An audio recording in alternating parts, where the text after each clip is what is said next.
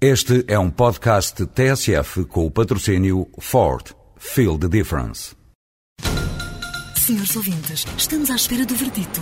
O júri vai comunicar a decisão? Já está. A decisão foi tomada. O Ford S-Max foi considerado o carro do ano de 2007. Ford S-Max. Sinta a diferença. O júri sentiu. Ford. Feel the difference.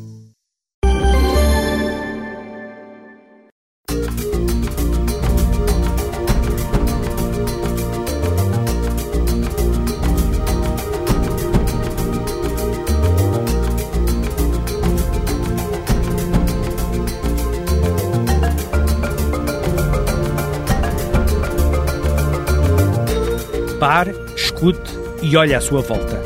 Já reparou na imensa diversidade sociocultural que tem chegado à sociedade portuguesa nos últimos anos? Essa multiculturalidade é fruto da riqueza que os imigrantes trouxeram a Portugal. Gente como nós, à procura de oportunidades. Gente como Nós é um programa que resulta da parceria entre o ACIM, o Alto Comissariado para a Imigração e Minorias Étnicas, e a TSF. Vamos, nos próximos minutos, abrir de par em par a janela da rádio que nos leva ao universo de algumas histórias de vida centradas no programa de hoje, na dança. Seja no tango de Graciana Romeo e Juan Capriotti, dois argentinos que chegaram, foram ficando e que hoje já não dispensam a cidade de Lisboa, onde ensinam os passos sedutores do tango. Ou seja, na dança do ventre de Silvana Freire, psicóloga brasileira que estuda os segredos do Oriente. Neste programa vai haver também folclore da Roménia com o Ensemble Bucovina, um grupo que em Portugal procura recriar as tradições romenas.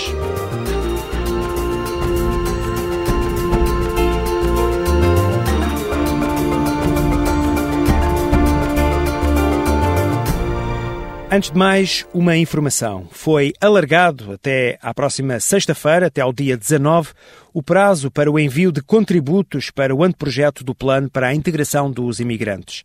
Este documento resulta de um olhar atento sobre a realidade imigrante em Portugal, identificando um conjunto de 123 medidas distribuídas por diversas áreas. São medidas que pretendem mobilizar a comunidade nacional para uma maior aposta no acolhimento e integração dos imigrantes. Os interessados podem enviar contributos e sugestões para o ACIM por correio, fax e até endereço eletrónico. No site www.acim.gov.pt pode encontrar todas as informações. Agora vamos entrar no ensaio do Ensemble Folclórico Bucovina no Espaço Municipal da Flamenga, no bairro de Chelas, em Lisboa. Meia dúzia de romenos estão a criar em Portugal uma associação que pretende preservar as tradições folclóricas de Bucovina, uma região do norte da Roménia.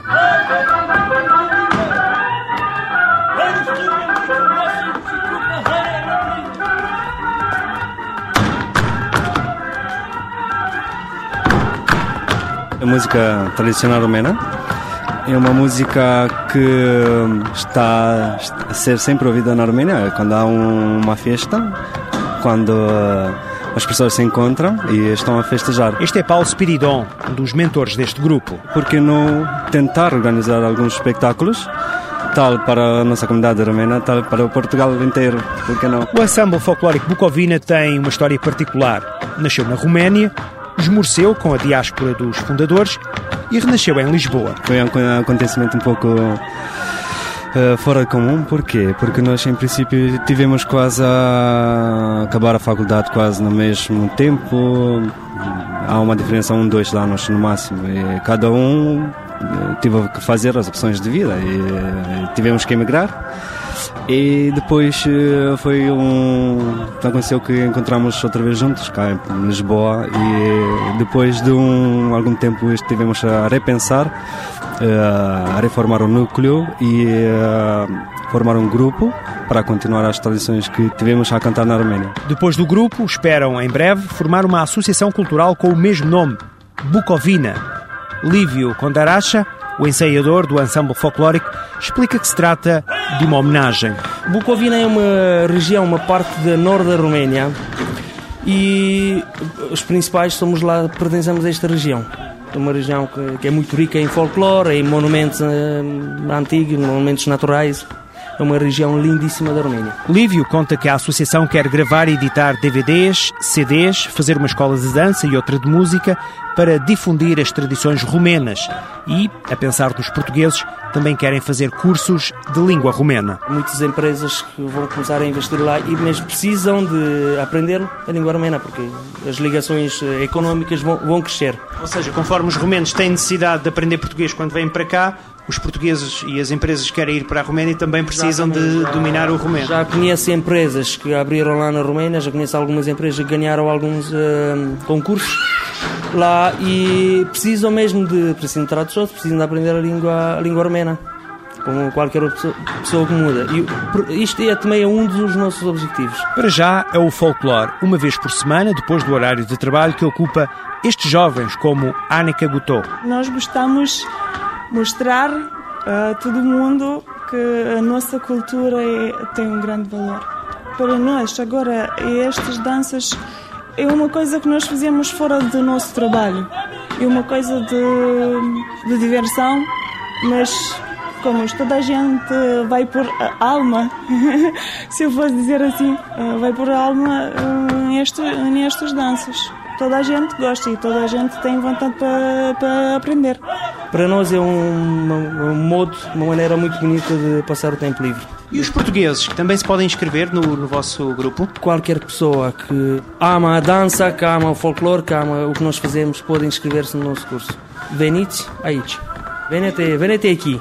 A nossa dificuldade é sotaque. Sotaque algumas. E a gramática também está um pouco mais complicadíssima, mas não irei embora deste espaço municipal da Flamenga, no bairro de Chelas, nas instalações cedidas uma vez por semana pela Câmara de Lisboa para os ensaios do ensemble folclórico Bucovina, sem voltar a falar com Paulo Spiridon, um romeno que chegou há seis anos e que começou a trabalhar nas obras. Fácil não foi. Eu ouvi, eu comecei com todas as pessoas que começam cá em Portugal, a partir das obras. Tivemos que aprender a língua tivemos que procurar eh, mudar em vários empregos por causa de que não havia não tinha uma situação legal e quando consegui legalizar-me tive pós de aprender como deve ser a língua e assim encontrei um trabalho uh, mais ou menos decente que que é técnico informático na área de IT. Hoje, nas horas vagas, Paulo Spiridon, além de dançar, também faz de jornalista enviando notícias de Portugal e dos compatriotas que cá estão para a Roménia. Não sou o único que está a fazer uh, a edição e transmissão de notícias para a Roménia e para os canais romenos internacionais de, sobre a comunidade informações sobre a comunidade romena, sobre a vida cotidiana. Que notícias é que saem de Portugal para, para a Roménia sobre a comunidade romena aqui em, em Portugal? Normalmente são sobre a vida sociocultural, a vida socioeconómica e política de cá em Portugal. Nós estamos a tentar eh, fazer um trabalho mais ou menos profissional porque não fomos formados para isso. Só que a nossa experiência está a demonstrar-nos que há lugar também para isso. Em Portugal ainda não se edita qualquer jornal em romeno. Ainda. Os que chegam ou vêm diretamente da Roménia ou de outros países com fortes comunidades romenas. Paulo Spiridon e a futura Associação Cultural Bucovina querem inverter a situação. Temos um projeto, mas uh, por enquanto estamos uh, a procurar, uh, na procura de sponsors, vamos lá ver, porque é muito caro tentar impor no mercado, mais ou menos para a comunidade romena cá em Portugal, um jornal que tem abertura, que tem interesse e por isso nós uh, temos que investir muito no princípio e por isso estamos ainda a ficar por aqui. o futuro projeto de jornal ainda está no papel, mas estamos a pensar que vamos conseguir dentro de dois meses. Ficamos à espera de notícias.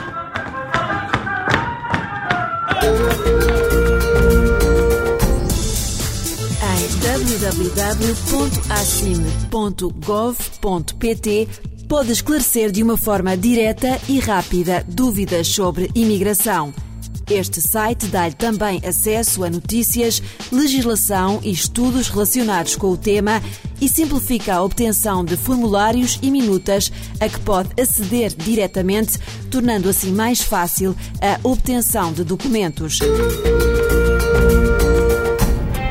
A dança do ventre terá surgido no Egito durante a dinastia faraónica. Passados milhares de anos, a dança do ventre propagou-se um pouco por todo o mundo. Silvana Freire é psicóloga e bailarina. Há vários anos que estuda os segredos do Oriente. Em Portugal, está há quase um ano a transmitir o que tem aprendido. Aqui na rádio, vamos tentar seguir uma aula. Eu nasci em São Paulo, no Brasil, e desde pequena vivi na capital até o até eu ir embora do Brasil aos 28 anos, fui morar na Argentina e da Argentina para a Itália, da Itália para Portugal. É, minha formação acadêmica é em psicologia e no finalzinho eu fui caminhando para a psicofísica, que é onde eu fui buscar o material para juntar o corpo e a mente.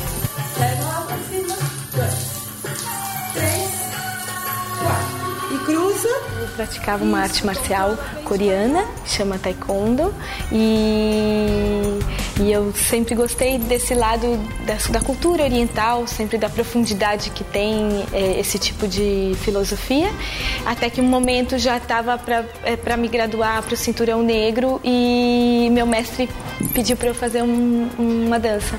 Foi quando eu escolhi a dança do ventre, acabei me apaixonando pela dança e abandonando o esporte. No Brasil, em São Paulo principalmente, há uma imigração grande de libaneses e então há muita gente por lá divulgando essa cultura. E eu fui me especializando, fui, conhecendo diversas professoras de, de dança do ventre e, e ao, ao, mesmo tempo fui me apaixonando pela dança, por tudo que envolve a dança. É, estudei consciência corporal, dança contemporânea, dança clássica indiana. Fui por aí buscando um caminho de, de aprofundamento na dança e no corpo. É uma dança que por si por só tem movimentos muito harmônicos e, e suaves. Então é uma dança que tem muita uma sensualidade é, presente né?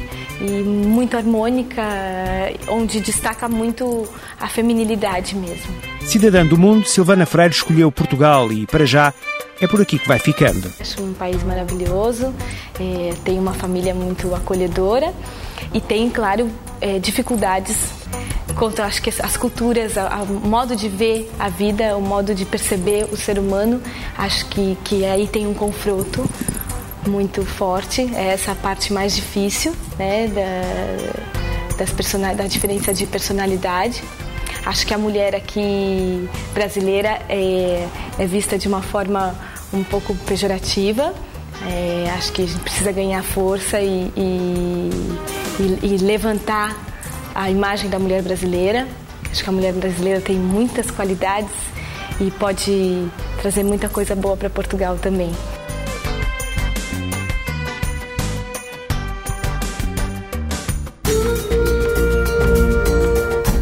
Mudamos de continente, mas continua a dança. Agora o tango.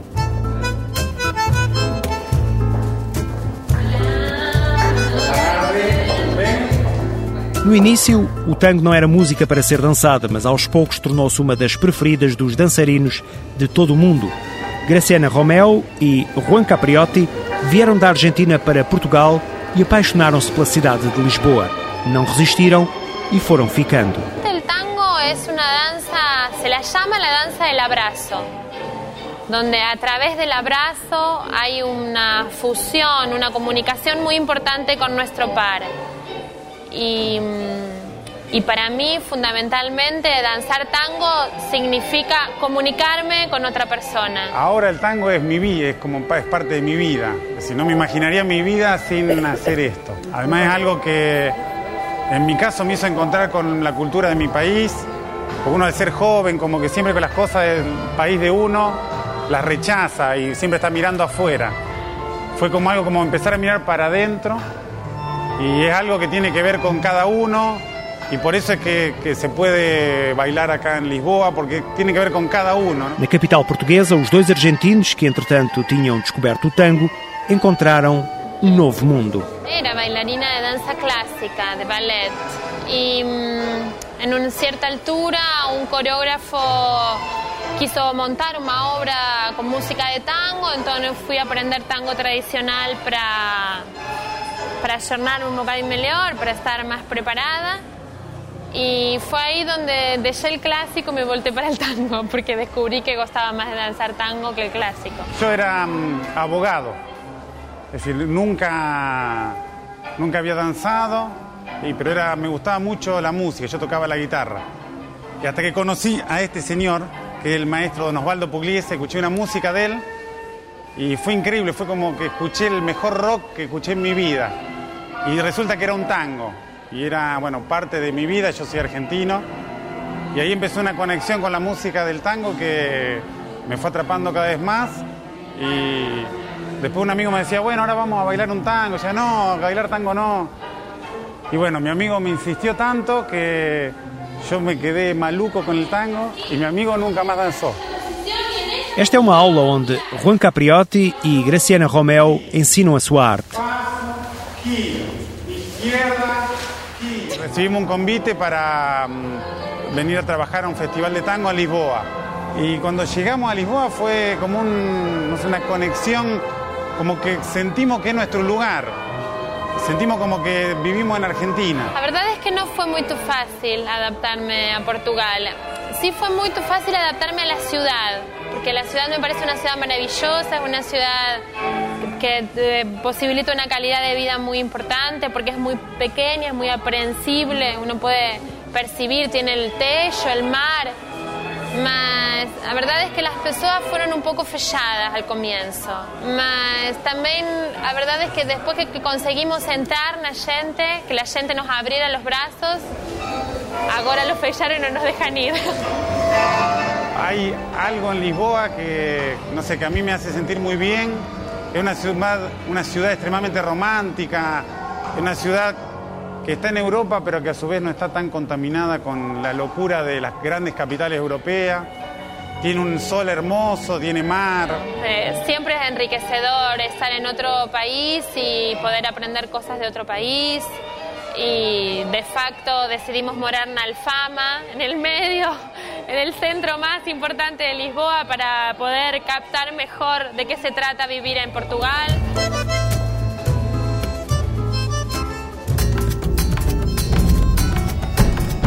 Está a chegar ao fim esta emissão de Gente Como Nós. Informações, sugestões e críticas podem ser enviadas para o endereço eletrónico gentecomonós.pgm.pt. Repetindo, gente como nós, tudo pegado, sem qualquer acentuação, arroba pgm ou pgm.pt. A terminar fica uma informação para o mundo estudantil, uma informação que diz respeito ao décimo concurso escolar promovido pelo Museu da Imprensa, subordinado ao tema Direitos Humanos. O Museu, o Museu da Imprensa, a partir da análise da Declaração Universal dos Direitos do Homem, uma declaração de 1948, pretende promover, junto de alunos e professores, uma reflexão sobre a, sociedade atual e as várias perspectivas no que diz respeito à problemática dos direitos humanos. O regulamento do concurso propõe, entre outros temas, a pena de morte, a discriminação religiosa e sexual e a violência doméstica. O concurso é nacional, destina-se às escolas do ensino básico, secundário e universidades, públicas e privadas. A participação pode ser feita por escolas, pelas turmas ou pelos alunos individualmente. Os trabalhos poderão ser apresentados nos mais diversos suportes, desde o papel ao vídeo e ao CD-ROM, mas deverão ser enviados até ao dia 30 de abril para o Museu Nacional da Imprensa na cidade do Porto. Os prémios são viagens, software educativo, livros e assinaturas de jornais. Um dos vários objetivos orientadores deste concurso é sensibilizar os jovens para os propósitos universais da justiça e dignidade humanas, também para a compreensão e para o respeito pelos direitos individuais e coletivos.